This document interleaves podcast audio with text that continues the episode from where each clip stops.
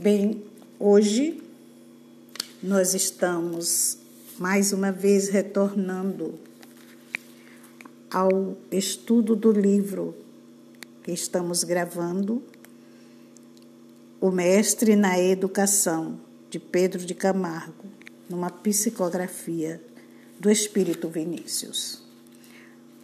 O 16 episódio, que tem como título O Homem, é o que vamos gravar nesse momento.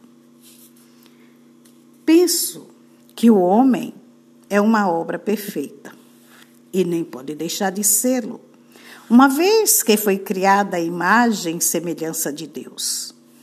Da onisciência aliada à onipotência, não provirão obras falhas e defeituosas. Cumpre, porém, notar que as obras de Deus são vivas. Ora, onde há vida, há movimento e crescimento. A excelsa sentença do Gênesis, crescei e multiplicai-vos, encerra o segredo da vida, uma vez que não nos atenhamos apenas no sentido literal daquelas palavras.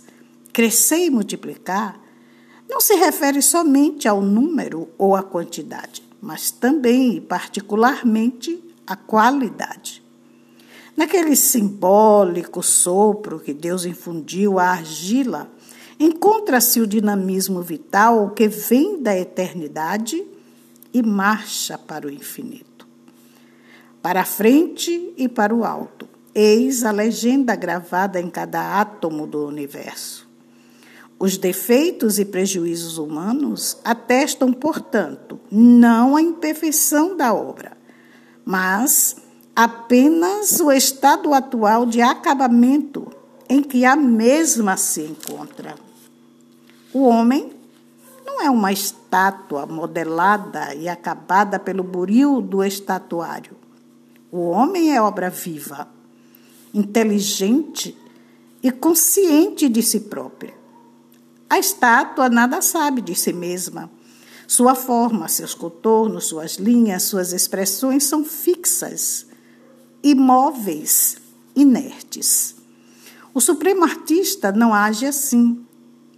Infunde vida às suas obras, e estas, uma vez vivificadas, se agitam, crescem, sobem e transcendem, aperfeiçoando-se e aprimorando-se sempre.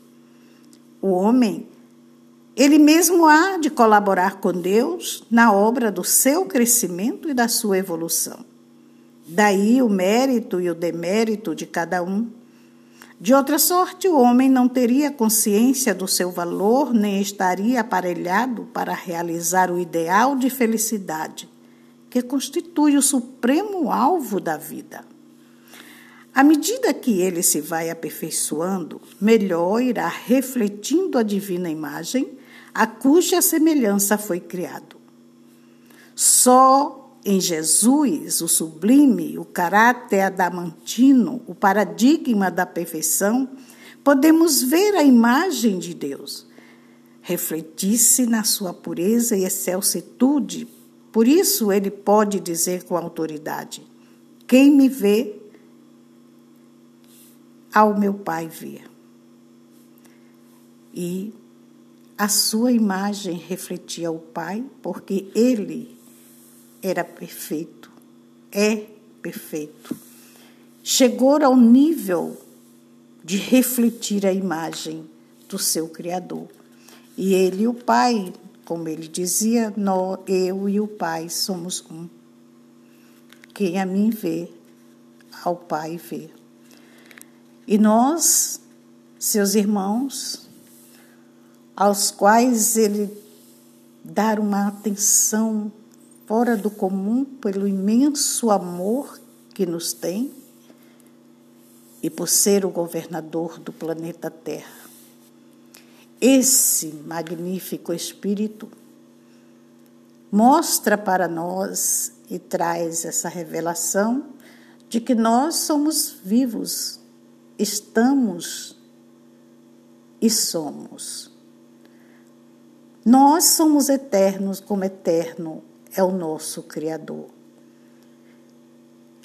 Quando Jesus revela as palavras do seu Pai, que durante a criação nos deu como sendo um imperativo de vida, a própria sequência de vida, a caminho da perfeição. Crescei e multiplicai-vos.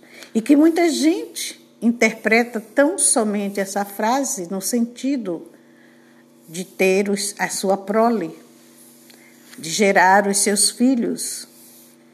E não é tão somente nesse sentido de vida e movimento que ele se refere ao crescer e multiplicar. Mas o crescer em virtudes, em qualidades, multiplicar os tesouros da alma, porque só assim poderemos nos tornar tão bons, tão puros e tão sábios, que passaremos a ter o reflexo da divindade que existe em nós, a qual fomos feitos a imagem e semelhança. É preciso então que exista de cada um a vontade, a força de vontade, a luta para que esse crescimento aconteça, para que essas virtudes se multipliquem. Porque nós fomos criados simples, porém ignorantes, para poder termos o mérito do nosso crescimento, da nossa evolução, do nosso aperfeiçoamento. E isso nós vamos galgando a cada nova encarnação, mas a depender dos nossos atos. Nós somos criados à imagem e semelhança de Deus, porém, a comparação do barro simples e ignorante, aquele sopro da vida que demonstra a vitalidade, a energia, o movimento necessário para que haja esse crescimento, que só ocorre depois que nos tornamos cientes e conscientes do que somos e do porquê aqui estamos. E cabe a cada um individualmente fazer com que esse crescimento seja mais acelerado ou menos acelerado com estacionamento ou não. Porque o espírito, ao reencarnar e ter o esquecimento do que é, das origens, dos perfis que já viveu, ele vem para continuar a sua moldagem. O seu molde ainda está inacabado e cabe a ele esse acabamento mais perfeito ou menos perfeitos.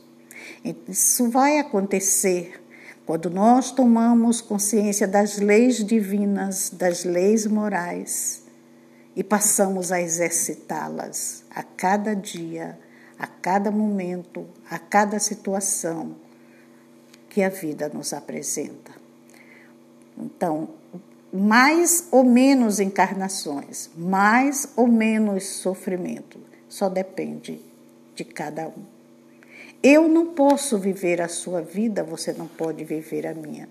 Eu posso até orientar, mas nunca realizar por ninguém, nem pelos filhos. Eu oriento os filhos, mas não posso realizar a tarefa que é dele porque ele é um espírito igual a mim.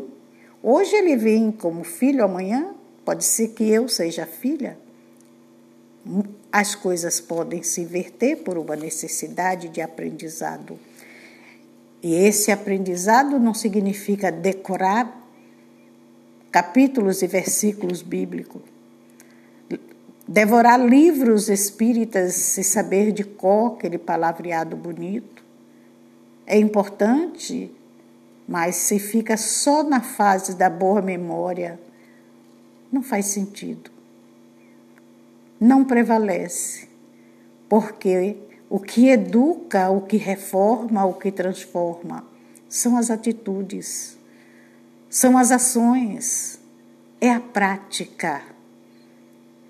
E aí sim, nós estaremos prontos para seguir sempre adiante, sempre para o alto. E cada vez que vamos nos libertando de determinados defeitos e vícios, ficamos mais leves e subimos mais um pouco.